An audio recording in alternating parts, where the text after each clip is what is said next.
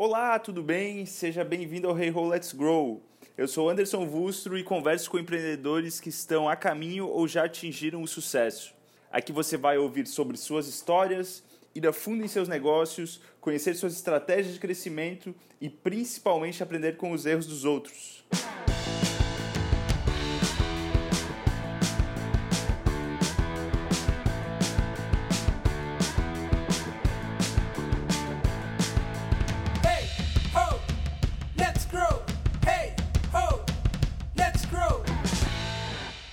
Fala galera, tudo bem? Hoje eu conversei com um grande amigo que eu admiro como pessoa e como empreendedor, que é o Guilherme Junqueira, CEO da Gama Academy. Nesse episódio, nós conversamos um pouco sobre os aspectos que são importantes de serem considerados na construção de uma equipe. Isso inclui desde a seleção e o relacionamento dos sócios no início do negócio, até as primeiras 30 a 50 contratações da startup. E aqui ele fala é, um pouquinho mais sobre o que é importante considerar na escolha dos sócios, dos primeiros colaboradores. Também comentou sobre como atrair esses talentos para a equipe, considerando que uma startup no seu início tem limitações né, de recursos, limitações principalmente financeiras, e também os desafios nas fases iniciais de um negócio, que é comum para todo mundo. Então é isso aí, pessoal. Vamos pro episódio. Espero que vocês gostem. Valeu! Junqueira, Guilherme Junqueira, tudo certo? Tudo certo, mestre. Obrigado aí pelo convite. Boa, vamos lá. Cara, primeira questão, sempre começo perguntando um pouquinho sobre a história do negócio, sobre a história da Gama. Então conta um pouquinho como é que surgiu, como é que começou. Legal. A Gama Academy é uma escola de formar talentos para o mercado digital. Logo, é, a origem vem desde a, da, minha, da minha empreitada empreendedora ali também à frente da Associação Brasileira de Startups. É, fiquei três anos à frente dessa entidade que saiu de 400 startups para 5 mil startups. E aí, uma das coisas que eu mais vi foi a evolução dos problemas a serem enfrentados pelos empreendedores, né? Que desde o comecinho lá viveu o primeiro ciclo de é, absorver muito desses conteúdos, conceitos, metodologia, Lean Startup, Canvas, tudo mais. Depois passou pelo aquele ciclo de aprendizado em relação a investimento, né? É, como fazer e, e, e quais são as, as, os steps ali. E depois eu vi também uma, uma, uma correlação com o corporativo. A quarta, a quarta grande onda foi em relação à gestão de pessoas. Foi quando todo mundo começou a se atentar que a curva do growth, né, que era o tão sonhado, que ainda não tinham tantas startups assim nessa curva, né? Tinha muita base da pirâmide, aí você vai apertando para ter aquelas que são as outliers, que futuramente serão os unicórnios ou os possíveis êxitos.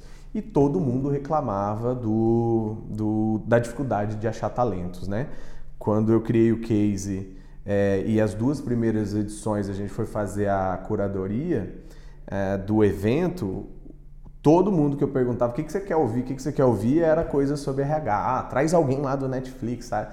traz alguém lá é, do Airbnb, que, alguém de RH, algum CEO que dá muito valor a pessoas. Tal. Então eu vi que era um assunto que estava realmente sendo um, um, um baita de um, de um calo ali e aí o estalo veio, né? E eu já tinha uma vontade gigantesca de, de empreender na área da educação. Desde a da faculdade eu falava sempre para meus amigos que eu ia ter uma empresa de dia e dar aula à noite, né?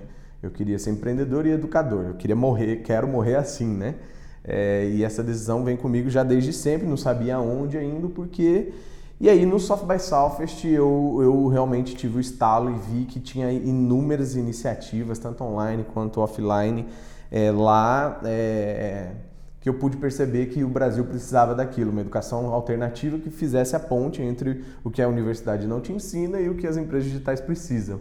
Então não é coerente você viver em um país de 3 milhões de desempregados, onde, onde em 2020 a gente vai ter 750 mil vagas de trabalho possivelmente não preenchidas por conta da falta de mão de obra. E aí eu tenho hoje um número de quase um milhão de egressos no ensino superior. Significa que quase um milhão de pessoas vão lá, fazem a sua matrícula, passam no vestibular e não passa.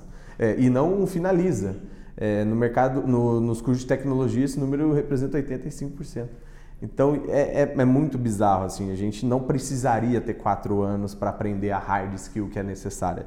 A gente pode fazer isso em muito menos tempo e ser mais útil, mas ainda há um legado da necessidade do diploma, do currículo vitae, de quanto o RH ainda dá importância para isso. Mas isso, essa chavinha está se mudando justamente por causa do mercado digital, que dá valor muito mais ao que você sabe do que o que alguém te dá um certificado dizendo que você faz. E aí, para começar o business, cara, MVP na veia, vamos ver. Chamei os os brother empreendedor, né, para uma primeira versão. Falei, vou montar uma turma aqui e eu vou educar essa galera para eles irem trabalhar. Era como se a gente estivesse adiantando um processo de onboarding, mas fazendo ele é, no modelinho, processo seletivo, é, baseado em educação, que era algo que nunca ninguém tinha feito. E aí a gente é, conseguiu um êxito gigantesco. Foi, o primeiro programa foi 2.400 inscritos, a gente selecionou os 100 melhores formou 70, porque a gente elimina as piores performances ali durante o programa, e teve 98%, 96% no primeiro programa de placement, né, que é a quantidade de pessoas que a gente empregou. Então, pô, foi um estouro, e aí a gente viu que a gente estava no caminho certo, e aí começou a história da Gama. 2016. Essa foi a... É, essa foi 2016? Isso. Essa foi a validação que vocês fizeram. Então. Exatamente. Validação era se as pessoas contratarem e pagarem, né, as empresas pagarem para contratar essas pessoas e o, o programa tiver um ROI positivo e tudo mais, está validado que a dor existe e depois é achar o melhor formato de entregar para depois até ter um potencial de escala até maior, mas a gente fez o, o, o, playbook mesmo do, da, do IC de, cara, do Things That Don't Scale e pronto, depois, e vamos. E aí, não, se eu te mandar depois o print, você, você vai dar risada, mas a nossa primeira plataforma de placement, né, para você ver os candidatos, as empresas verem os candidatos e contratar era um Trello. A gente tirou foto de todo mundo, cada card tinha ali a fotinha do aluno com o, todo o histórico dele dentro do programa, a performance dele, se a gente validou ou não algumas coisas, e assim foi. Esse é um primeiro MVP mesmo que a gente teve em termos de tecnologia. Hoje, cara, a gente tem quatro sistemas, é um negócio super é, complexo, bem, bem aprimorado, usa oito tecnologias diferentes, então é, é muito legal ver tipo, que realmente a gente fez o small, small para ir crescendo aos pouquinhos, esse sentido do, do, do, produto. Legal. E nesse, já nesse começo você tinha feito parceria com esses brothers aí, com mais os amigos, ou foi com algumas empresas para fazer o, o, placement da turma? A minha grande vantagem é que, e é o que eu sempre digo para todo empreendedor, que você tem que dar valor ao que você está construindo do ponto de vista pessoal é, em níveis de relacionamento, porque o relacionamento vai ficar com você independente de onde você vai, a agenda do seu telefone continua.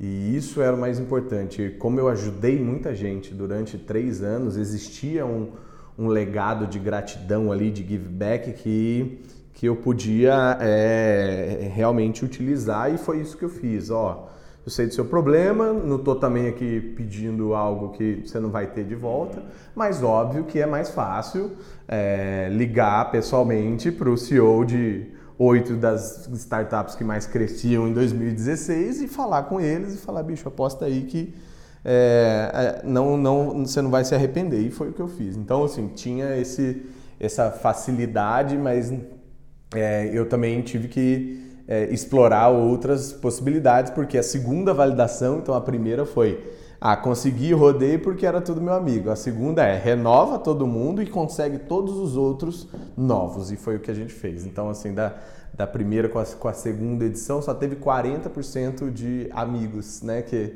que eram repetir, repetir aqueles lá. Ou seja, a gente até aumentou o volume de, de empresas que estavam ali, de clientes que realmente estavam pagando a conta e simplesmente eles não eles não é, tinham qualquer tipo de relacionamento comigo ou com a Gama. Mas óbvio que é muito mais fácil você chegar depois de ter feito é, algo, né? Você chega para mostrar o histórico do que mostrar a promessa, né? Então essa é a diferença.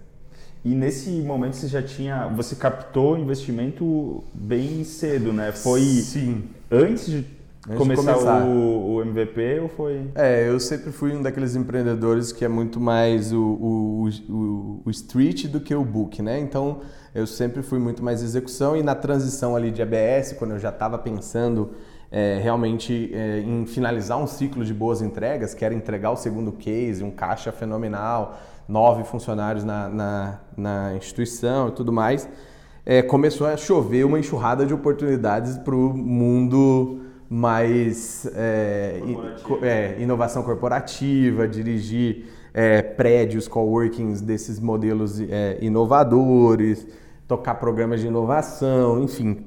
Teve aqueles negócios mega tentadores, aqueles salários astronômicos e tudo mais. E eu sempre fui um cara que meu guideline foi muito mais o propósito e o que, que eu estou fazendo do que necessariamente grana. E isso não necessariamente é bom, né? Dependendo de alguns momentos, faz com que você não tenha um, uma reserva, um caixa. E era isso que estava acontecendo naquele momento, mas o desejo de empreender e o timing, para mim, era uma das coisas mais importantes naquele momento, né? E aí eu eu captei com dois amigos que acompanharam e sabiam do meu track record e que foi legal porque eu falei assim, ó, só preciso de 50 mil reais para fazer uma validação mínima, é, porque tinha custo, né, fazer o, o, o, programa rodar e vai manter eu e mais um que, que, que vai tocar a operação junto comigo por três meses. E aí a validação se provou, break-vou, e aí eu não precisei mais é, fazer nada até crescer de verdade, aí fazer uma captação bem mais robusta e tudo mais, para conseguir aí sim expandir, testar outros modelos, outros canais e lá lá lá. Mas foi o famoso FFF, né? Então, Friends and é, em Family ali que ajudou nesse primeiro momento antes mesmo de eu começar. Não tinha, não fiz PowerPoint, não fiz nada, era simplesmente as pessoas, cara, nem sei o que você vai fazer, mas Foi na base da 50 mil e vai lá e faz, exato. É, e do teu histórico também na, na BS, Sim. né? Com certeza. E daí desse, dessa captação para a segunda captação foi quanto tempo? Foram oito meses. Então, em oito meses eu consegui crescer em, em, mais ou menos em em termos de faturamento umas 200 vezes. Então foi bem, bem assim produtivo em termos de, é, de crescimento, rapidez, agilidade, execução foda. É, a gente sempre percorreu, é, percorreu né, um caminho da excelência em qualidade, então NPS para a gente era a métrica que vinha antes até da, do financeiro tal. E aí, quando a gente começou a cogitar, né? Pô, agora dá para estruturar, precisava de ter mais time e tudo mais. Foi muito toque de caixa, assim, fazer a captação, porque é, já tinha números muito bons, um histórico de dois investidores que também tinham um track record muito legal. E aí a gente conseguiu fazer uma, uma captação maior justamente para fazer esse, esse team building que era necessário naquele momento. Legal. Hoje como é que tá? Vocês estão com quantos funcionários? Hoje a gente já chegou, chegou até no final do ano passado 30 e poucos, aí a gente deu uma enxugada e começou a, a implementar aqui um modelo de organizações exponenciais que eu recomendo para todo mundo realmente é, não só ler, mas começar a seguir. E várias dessas pessoas a, a, acabaram é, virando o que a gente chama hoje de staff on demand. Então a gente tem uma primeira camada core da gama que tem hoje 12 pessoas, 13 pessoas agora. É, e a gente deve ter mais ou menos uns 12 a 15 também de Staff on Demand, que é o Second Screen, que é baseado em projetos. Então tem muitos que são projetos recorrentes, tem gente que vai ficar com a gente um ano, já sabe que o projeto é de um ano, é, mas tem gente que, que atua só um mês ou duas semanas, enfim, sprints que são bem legais e para a empresa foi mega saudável. Então uhum. hoje é assim que a gente funciona e a gente quer funcionar assim. Não Ainda vejo... mais com essa carga tributária brasileira. É, foda pra caralho. Não vejo a gama com mais de 50 funcionários no first team e, cara, 400, sei lá, 300 no second ali, que é o Stefan Demand. Então, isso é, é um pouco do que a gente acredita em termos também de saudabilidade, de cabeça, time, otimização responsabilidade, de recurso, né? otimização. Então, tá provado ali que você ter dashboard, você ter guidelines claros para onde framework um para galera, framework, processo uhum. pronto, bicho, aperta o play e é o que as pessoas mais vão desejar ainda, o que a gente acredita no futuro do trabalho, né? É que vai acabar cada vez mais o emprego, mas vai continuar o trabalho, né? Que são coisas diferentes, mas muitas vezes vista como igual, né? Então, então é comenta um pouquinho dessa diferença uma linha aí. tênue. É, eu acho que o, o, o que o profissional quer, né? A gente fez uma pesquisa com mais de 20 mil alunos candidatos. Ele quer um lugar, ele quer um trabalho, né? Que traga propósito para a vida dele, que esteja alinhado com esse propósito de vida que ele tem. Segundo, que te traga autonomia e flexibilidade. Então são as três coisas que jovens de 20 a 25 anos mais buscam isso numa amostragem de 20 mil. Então isso mostra que cada vez mais não adianta você só, só querer lucro, né? Ah, legal. O Itaú coloca a bicicletinha ali nas, nas esquinas, mas no final do dia o propósito dele é lucro. Ele tem um monte de acionista lá e, e não é pecado. Só que você tem que deixar isso claro desde o início. Segundo, que é essa autonomia. Fala o que você quer e deixa o como comigo. E terceiro, essa flexibilidade, que nada melhor do que você poder trabalhar na sua casa, ganhar e, e, ter vários empregos, né? vários trabalhos diferentes com várias perspectivas. E tem muita gente que está se adaptando a esse mundo. Então, na Gama, por exemplo, a gente usa muito do Stefan Demand 4 for 1, né? que é a gente usa quatro dias dele é, em, é, em casa, onde ele quiser, e um dia ele vem aqui fazer uma reunião de alinhamento de uma, duas horas, sabe?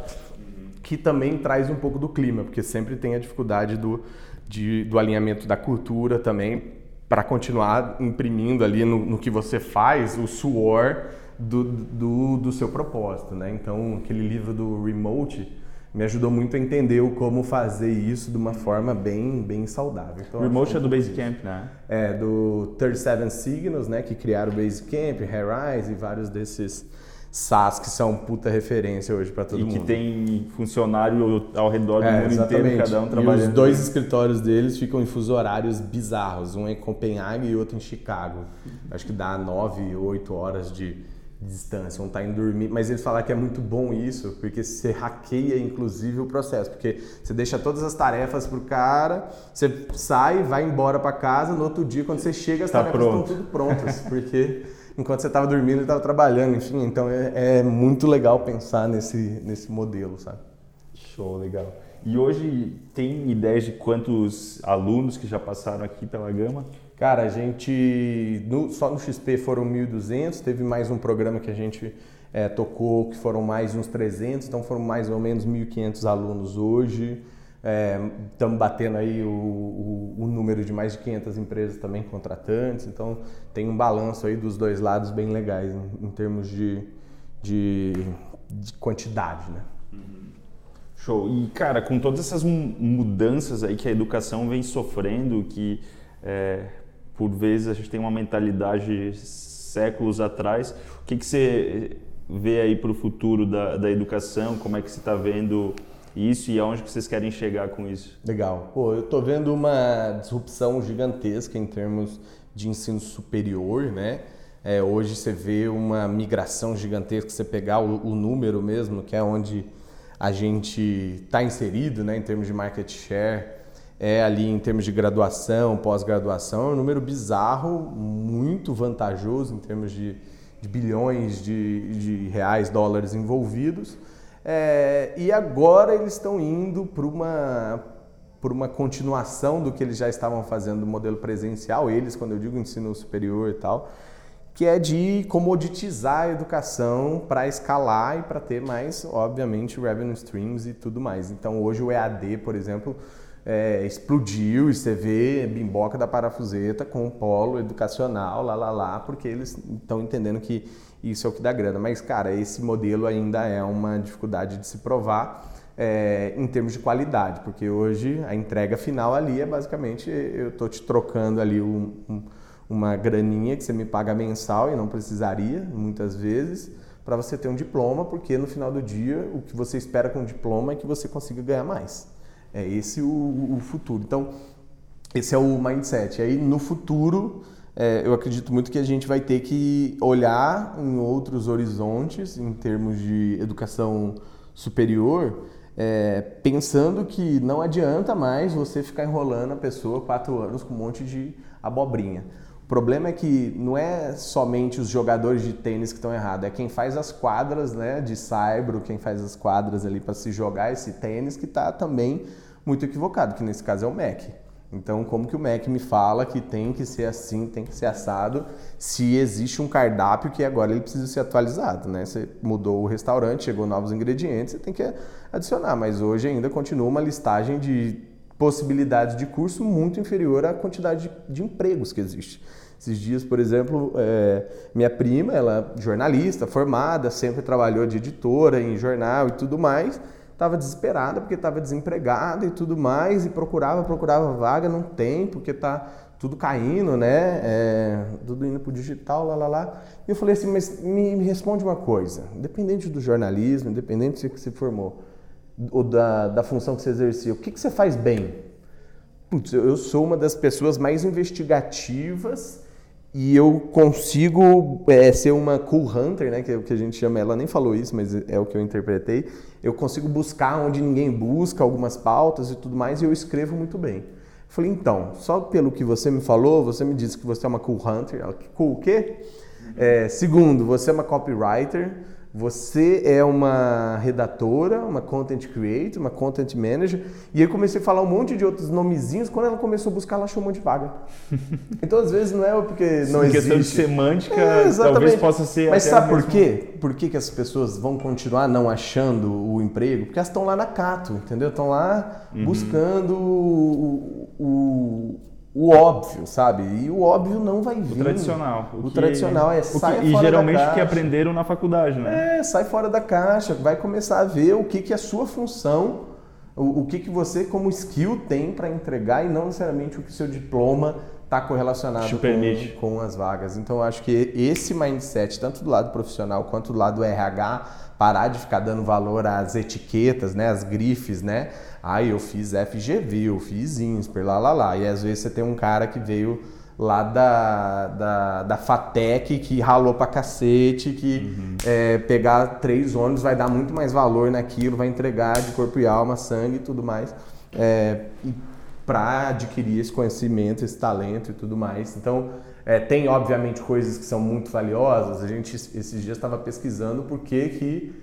É, o, o que, que torna a poli foda em referência para algumas coisas, para algumas vagas, e a gente viu que tem uma disciplina lá que realmente é o que faz eles serem mega outliers, é, mas não necessariamente ele precisaria de todos o resto que ele aprende em quatro anos. Se ele tivesse uma outra skill é uma outra hard skill sendo ensinada e não o COBOL, por exemplo, que eles têm hoje uhum, lá. Que ninguém mais ninguém usa. Mas a outra disciplina, a gente pesquisou e a gente viu que, porra, isso aqui realmente eles são muito fodas. E dá para pegar e, e absorver isso, ensinar exatamente uhum. isso, falar, cara, sabe o cara da poli? Então, faz o mesmo teste aqui com um aluno meu para você ver o quanto dessas, desses dois outcomes vai existir. Então, uhum. é um pouco disso que eu acredito bastante.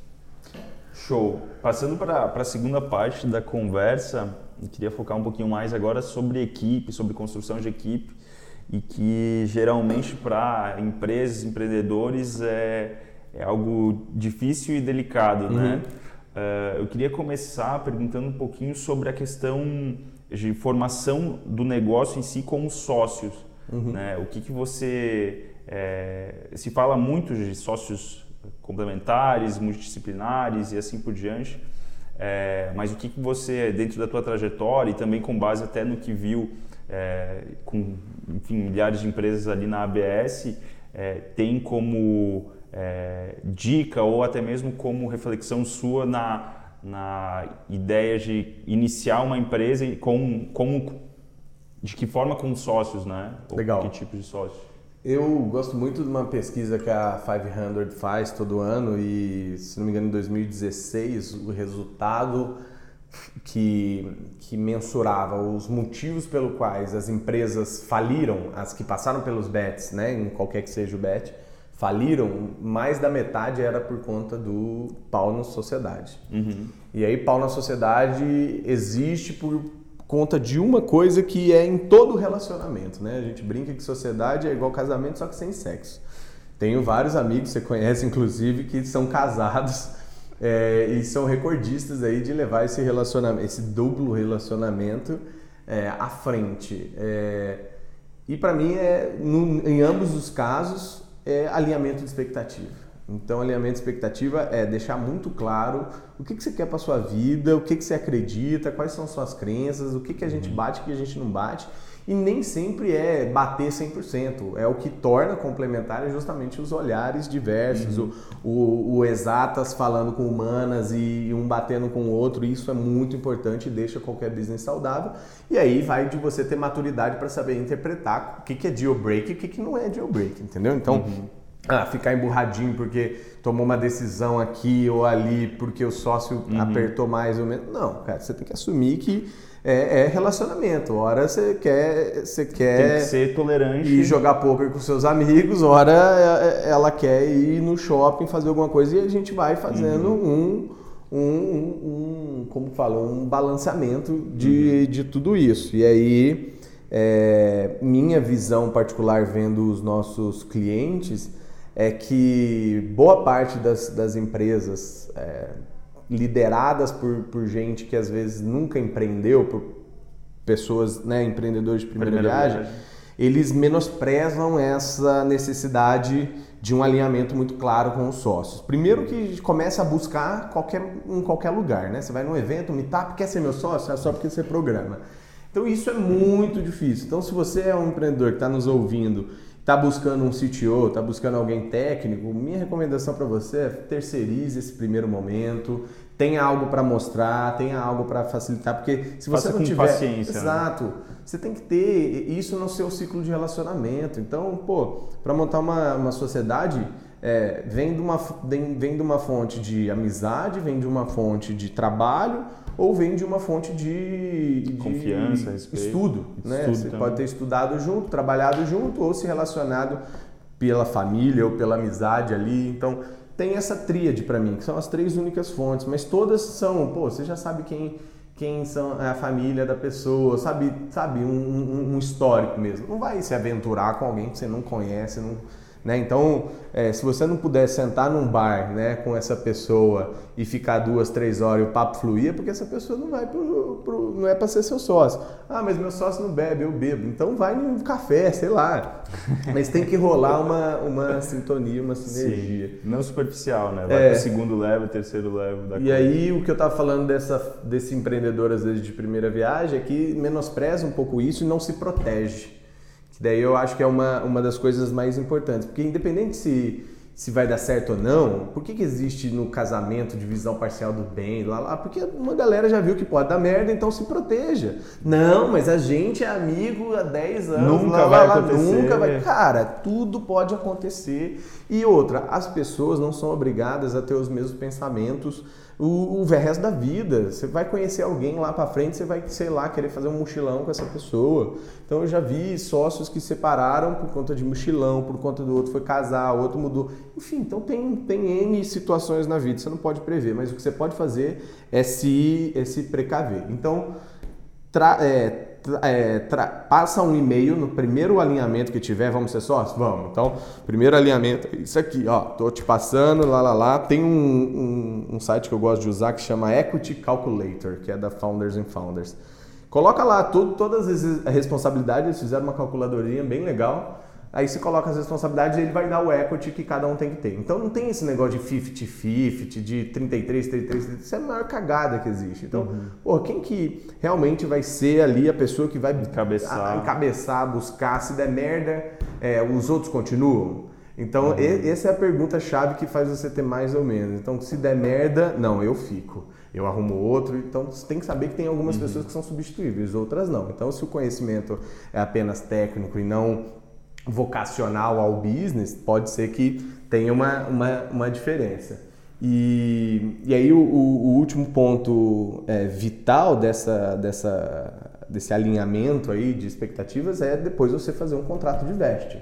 Então todos os sócios têm que ter um contrato que é os sócios com a empresa, né? Então, abre ali um CNPJ, se todo mundo for estar no contrato social, ok. É, mas um contrato de vesting rege que vocês estão é, tem quatro anos para vestir essas ações ali, vocês vão ter é, um monte de triggers para entregar e, e, isso vai sendo cumprido. Então, pô, chegou é, um determinado tempo. A gente combinou que você ia sair do seu trampo. Não, agora não posso sair porque eu preciso ainda do meu salário e só vou sair quando a gente captar investimento. Pô, então você não está botando o seu na reta. Então isso tem que ser calibrado, inclusive no equity. Então, uhum. é, quanto mais dinheiro e mais é, tranquilidade, mais tempo você gastar, mais você vai ter um engajamento aí e um equity dentro da empresa. Então tem que fazer muito bem esse, esse balanceamento. Esse equilíbrio. É. Show. E você tem alguma, é, alguma dica de como definir funções e responsabilidades? Tenho. É o seguinte, tem para fazer, faz. Quem tiver mais perto, faz. Né? Então, no começo, cara, a sociedade é, todo tem mundo muito... faz um é, pouco de tudo. No começo não tem essa, não. Assim, óbvio que tem algumas coisas que são técnicas, que daí, ah, obviamente, uma pessoa uhum. sabe, outra não. Mas, bicho, eu tive que aprender a fazer site, eu tive que. Eu, eu sou um. A gente brinca que a gente tem quatro stacks aqui, né? É, e eu tive que ser full stack of stacks. Então eu sou um pouquinho desenvolvedor, sou um pouquinho designer, sou um pouquinho muito vendas e médio marketing. Então é, sempre vai ter que ter um que vende, outro que entrega. E é isso no começo, entendeu? Alguém, óbvio que eu também sempre ajudei na entrega e tudo mais, mas é, um começo é assim. E aí eu acho que o nível de maturidade ideal é quando você começa a já ter mais pessoas, começa a ter pessoas que vão ficar meio confusas. Esse negócio de nunca ter um CEO eu acho uma bizarrice. Então, uhum. cheguei em dois amigos que eu respeito, os caras já captaram uma bala, não sei o quê. Não, a gente não tem CEO, porque a gente optou. Eu falei, isso é frescura, né? Tá no romantismo, mas agora tá precisando do pragmatismo. Não tem essa. Alguém tem que ser o CEO e não é para dar a última palavra, não é porque uhum. vai mandar na porra toda. Não, cara. É uma questão de ego, é simplesmente né? uma questão de separar. Por exemplo, na Rock Content, cada um falou assim, ó, essas são as funções que tem que fazer. Aí o Peçanha pegou marketing, o Diego pegou vendas, aí tudo que sobrou ficou pro Ed. Então é assim, foi a definição de como ser o CEO. Mas em outros casos é diferente. O CEO geralmente é a pessoa que tem três funções: vender, captar e recrutar pessoas. Então essas funções vão ser inerentes ao CEO, uhum. independente se ele é técnico. Por exemplo, o Patrick da Hugo é um cara mega técnico que teve que aprender na pele o que é ser líder, o que é ser CEO, o que precisa para ser um bom comunicador e tudo mais, sendo um perfil um pouco mais é, um pouco mais introvertido. Então, pô, é, é, assim, é uma escolha, é isso. Show. Agora pegando até o gancho dessa questão do, que você comentou de CEO tem que é, recrutar, uhum. né? Uh, a segunda etapa aí, uma vez que tem, tem os founders aí em jogo, é a questão de recrutamento das primeiras pessoas, né? Uh, como é que você aconteceu aqui na Gama, como é que uhum. você viu em outras empresas que aconteceu essa primeira contratação, como é que foram feitas, o que, que foi, o que, que geralmente é buscado? Uhum. Eu divido em quatro fases, tá? Primeira fase é do 0 a 10, né, que são os founders ali. E aí é, essa primeira primeira fase é o espelho, né? Então, cara, contrata seus espelhos na aonde da onde você veio, ou seja, do, do seu ex-trabalho, da sua ex-universidade.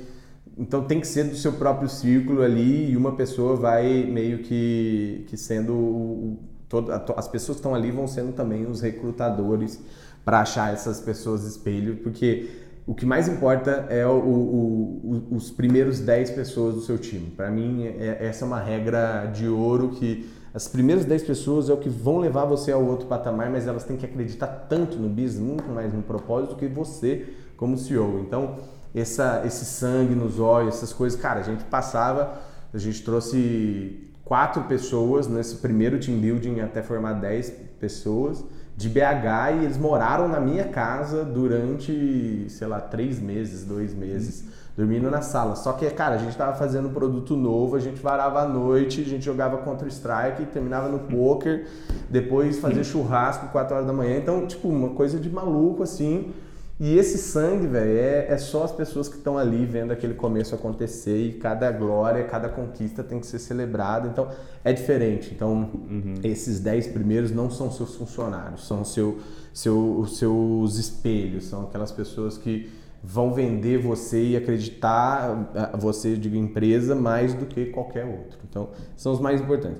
Depois vem o QI, né? Então, esse vai entrar a estratégia do Member Get Member. Então, de 20 a 30, é, essas pessoas têm que ser recrutadores, têm que começar a achar outras pessoas, vender, porque um anúncio, você publicar uma vaga, não vai ser tão tesão quanto uma vaga do Nubank do 99. Uhum. Então você não vai encontrar pessoas que aplicariam, porque você nem, ninguém conhece você. O que, que é NetShowMe? Quem que é essa empresa aqui que tem 15 uhum. pessoas? Social Miner? Não sei Quem é você na fila do pão? Exato. Então é assim.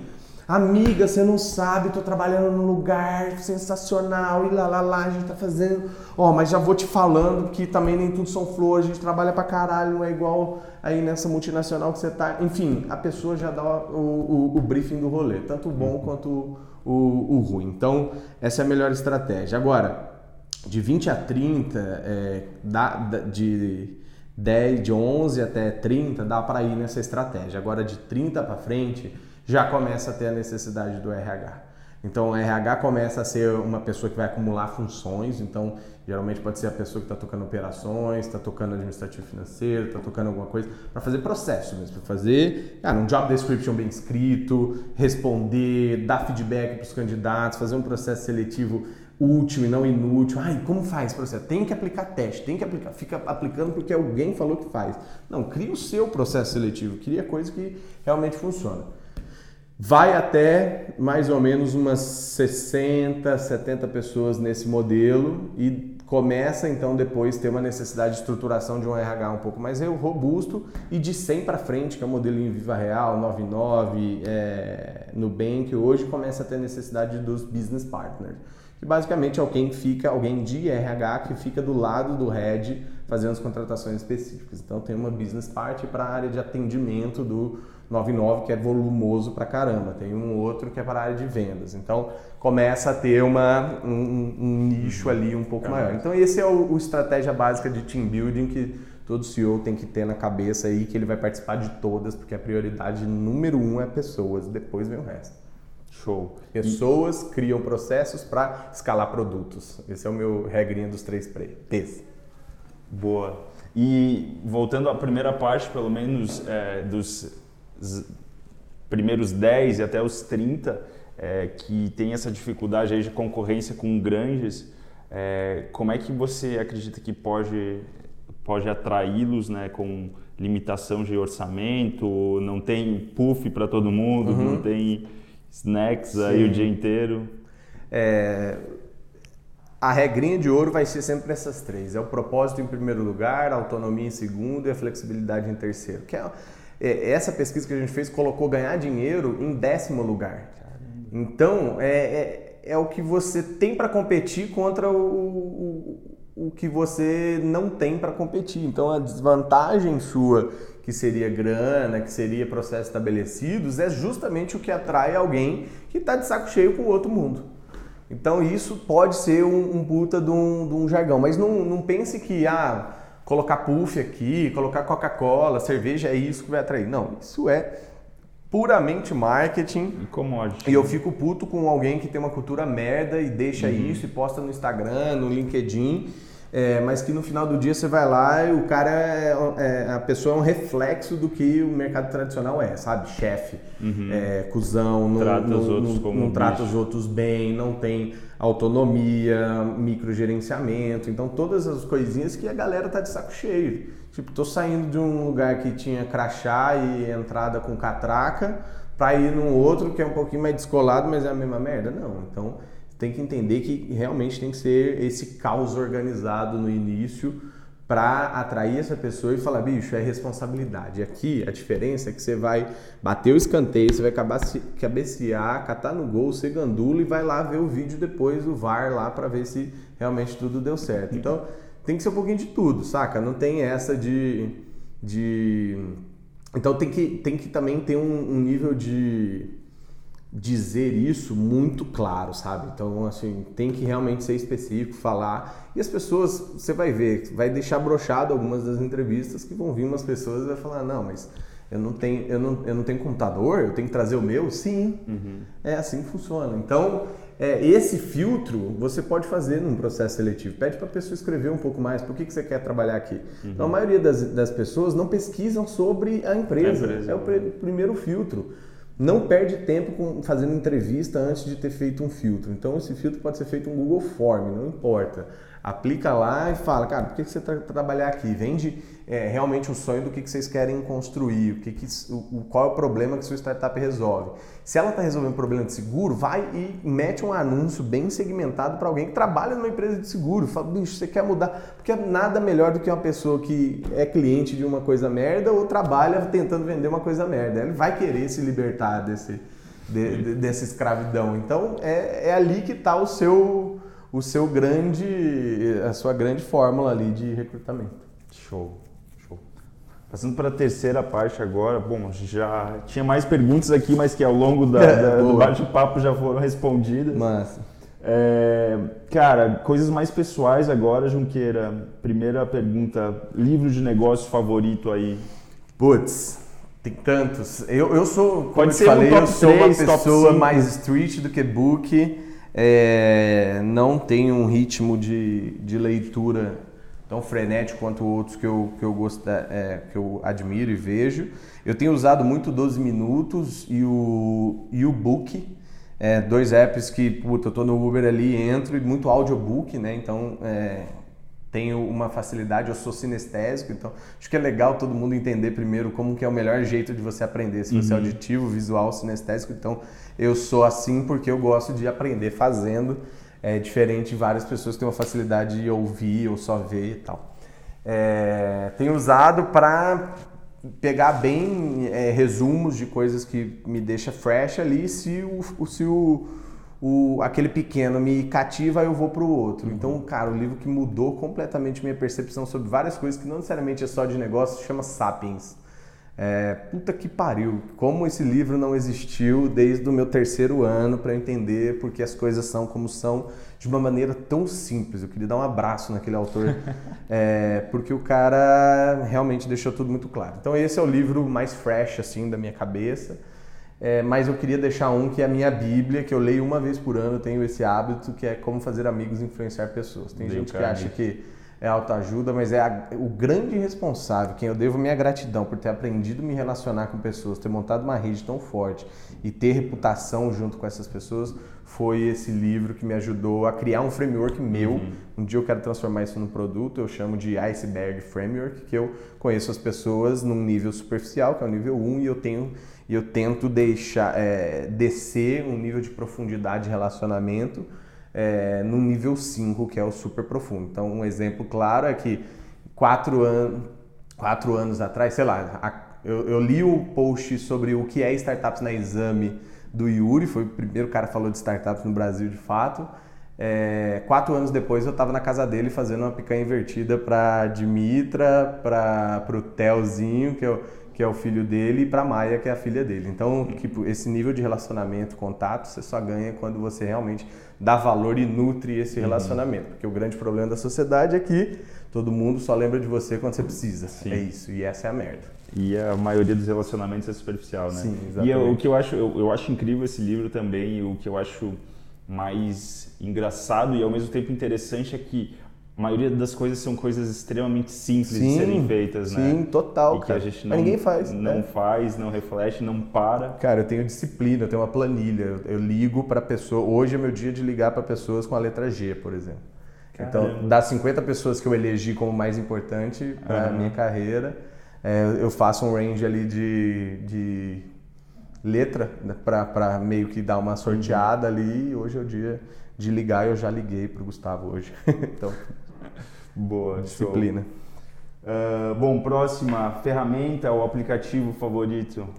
Cara, eu estou usando muito o PEAK, P-E-A-K, que é um, uma ferramenta de estímulo cerebral. Então, ele é de desenvolvimento aí de raciocínio lógico, linguagem, foco. Ele tem vários joguinhos ali e faz um ano e meio mais ou menos que eu sou usuário pago já do do app eu adoro, assim, quando tá é, dispensando, dispersando a atenção ou quando eu preciso dispersar, eu realmente estou usando esse pique para me conectar com outras coisas. Eu indico para caramba. E a outra ferramenta que eu mais uso é o Evernote, cara. Evernote parece que é o meu download mental. E eu tô no Uber, eu uso, eu tô no avião, eu uso, eu tô em casa, uhum. eu uso, tenho uma ideia, eu uso. Então, é, antes eu usava muito post-it, estou simplesmente eliminando para ajudar o meio ambiente e me ajudar também, porque daí fica tudo É tão fã que tem até a garrafinha é, do Evernote aqui. Vocês não estão vendo aqui, mas eu sou comprei isso aqui lá em, em Redwood, no escritório deles lá. Não sei se você sabe, mas só em 2016 eles faturaram um milhão de dólares só em souvenirs do Evernote. Eles criaram um brand. Né? É, um brand fudido. Foda. Boa.